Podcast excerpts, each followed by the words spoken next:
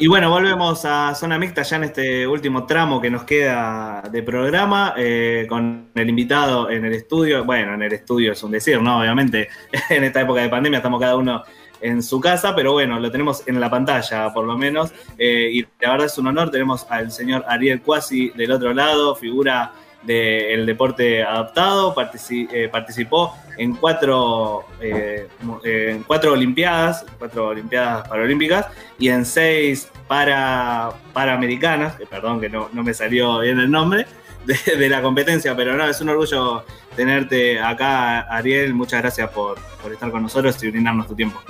No, por favor, gracias por la invitación, la verdad que un placer. Ari, recién en el corte estabas escuchando este, el final de, la columna literaria y nos contabas que conocías a alguien que, escribió en el libro.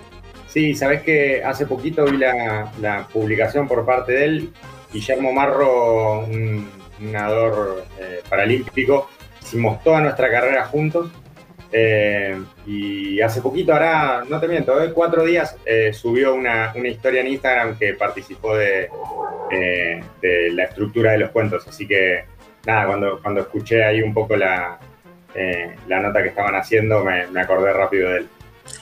Arrancaste muy, muy de chico este, con la natación. ¿A qué edad fue eso, más o menos? Yo nací con una atrofia medular, entonces de muy chiquito a mis, a mis papás les recomendaron el hecho de, em, comenzar natación por una cuestión de, estimulación temprana y de rehabilitación.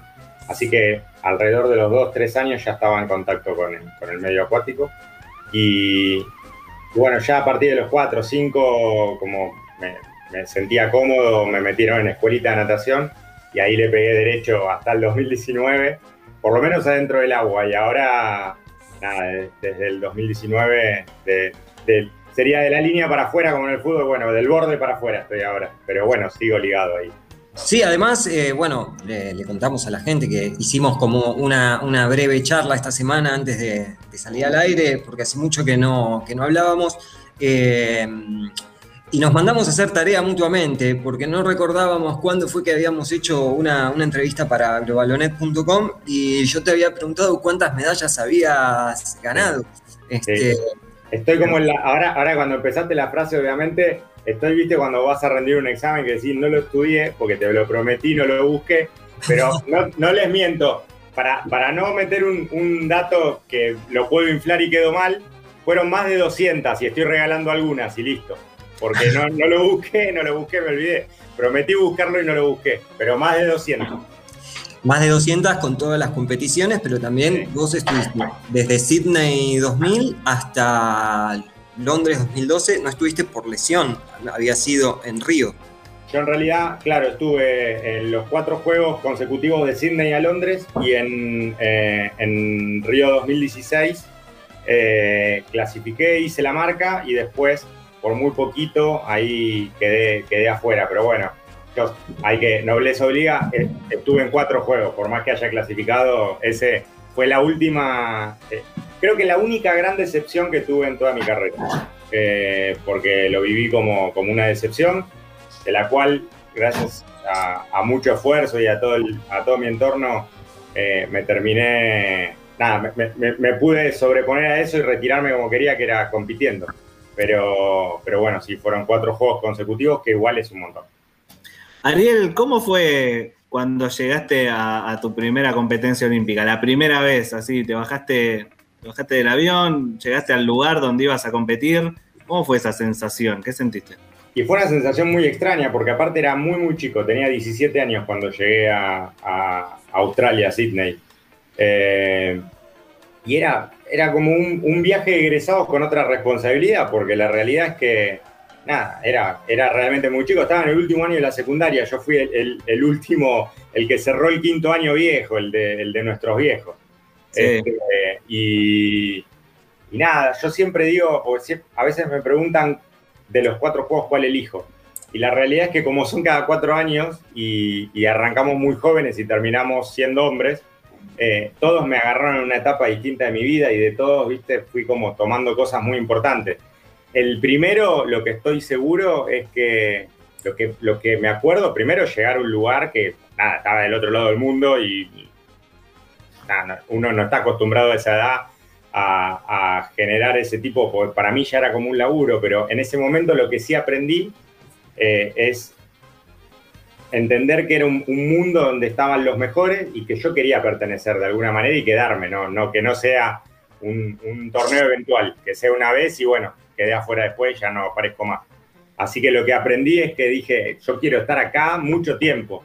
Eh, y bueno, creo que después más o menos me pude, me, pude enganchar en la onda del deporte en ese nivel y me pude quedar. Pero me acuerdo que estaba impactado, era muy chico. A veces veo la foto y veo la cara, todo era sorpresa, ¿viste? Miraba, no entendía nada. Eh, una experiencia muy linda. Ari, este, voy a abrir los micrófonos por si Juan Manuel o Iván quieren hacerle alguna pregunta. Vamos primero con Iván. Sí. Eh, primero, gracias Ariel por, estar, por la invitación. Eh, te saco sea, un poquito de tema, o sea, lo que me gustaría saber es cómo es el desarrollo de la disciplina. Este, vos formabas, parte, o formabas parte independiente, no sé si seguís trabajando ahí. Este, has dicho que que eran los mejores en la disciplina, si los demás, si otros clubes la desarrollan, este, porque además de actividad deportiva, es una actividad de inclusión excelente para, para, gente que padece cosas similares a la que te tocó a vos. Eh, ¿Cómo es el desarrollo de la actividad tanto en clubes como estatalmente en Argentina? Mira, hay, eh, hay algunos clubes de fútbol que tienen la actividad. En, Buenos Aires hay dos, Independiente y River que tienen la actividad de forma eh, sistemática y a lo largo, eh, con un periodo de, existencia importante. En Independiente ya está alrededor de los más de 20 años la actividad para, para personas con discapacidad, después sí se vinculó bien a lo que es el movimiento paralímpico. En River también, ya hace varios años, más de 15 seguro. y en, lo que respecta a selección nacional, Actualmente son también los dos equipos que más nadadores aportan a, la selección. Eh, Independiente, la verdad que cuando yo llegué quizás no estaba tan eh, vinculado a la alta competencia, después ya sí, y ahora creo que tiene eh, estadísticamente la mayor cantidad de nadadores aportados a la selección son de Independiente. Y después a nivel estatal hay mucho, muchas actividades, pero más orientado a lo, a la, parte inclusiva social que a la competitiva estrictamente. Eh, quizá acá en Avellaneda, donde yo, yo cuando me retiré, eh, obviamente mi entrenadora siguió trabajando independiente y yo empecé a trabajar en, en, una pileta municipal que hay acá en Avellaneda y ahí sí formamos un equipo donde tenemos nadadores en la selección juvenil, muchos, ocho de hecho, que es un montón. Este, y, ahí trabajamos con un proyecto muy interesante y ahí estamos gestionando, pero en general la parte privada, eh, pública, trabaja mucho sobre, porque incluso hasta tiene lógica, hay mucha, una población mucho más grande de, chicos y personas con discapacidad eh, que tienen la necesidad de un deporte recreativo que el del alto rendimiento. Entonces, por un lado tiene lógica. Juan. Sí, ¿qué tal Ariel? ¿Cómo estás? Gracias por, estar. Eh, yo quería volver a, un poco al tema de las Olimpiadas. Vos contaste de tu experiencia de tan, de tan chico en, en Sydney. Y bueno, uno que no es deportista eh, se imagina esos viajes y esa experiencia de viajar y conocer ciudades.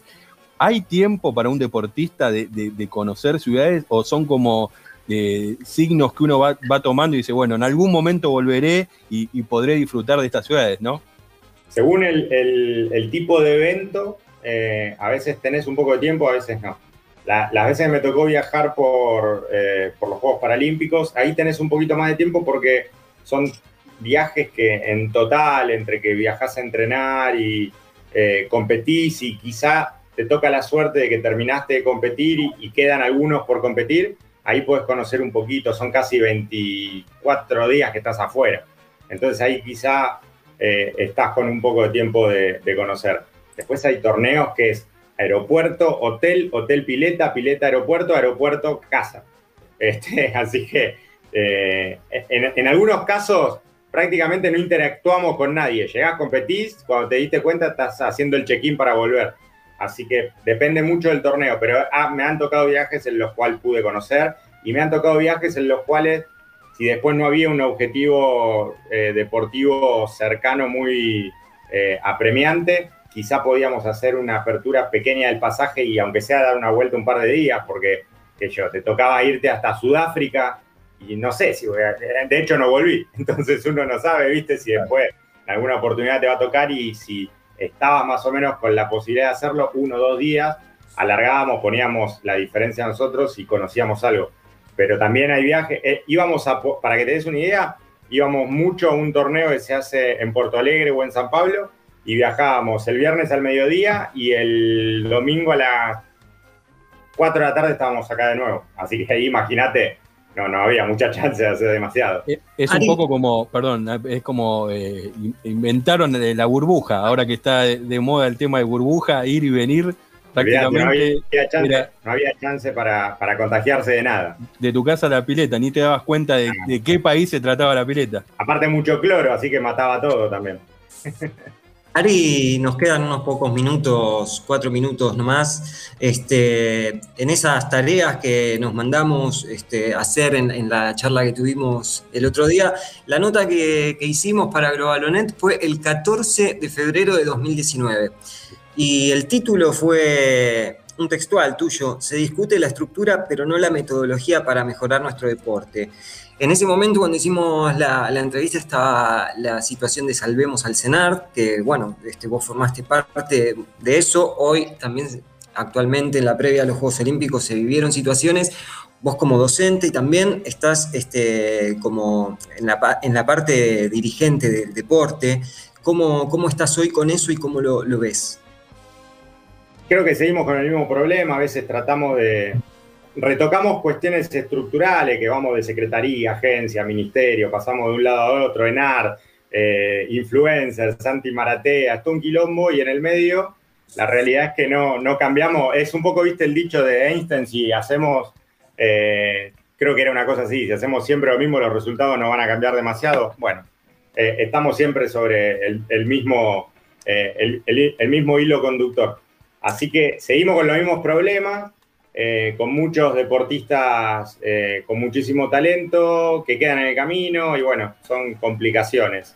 Eh, uno siempre tiene la esperanza de que vamos a poder encaminar un poco y, por lo menos contener con un poco más de, orden y aparte empezar a apoyar. Argentina tiene el mismo problema siempre, que apoya a partir del resultado y todo el recorrido previo está medio desierto.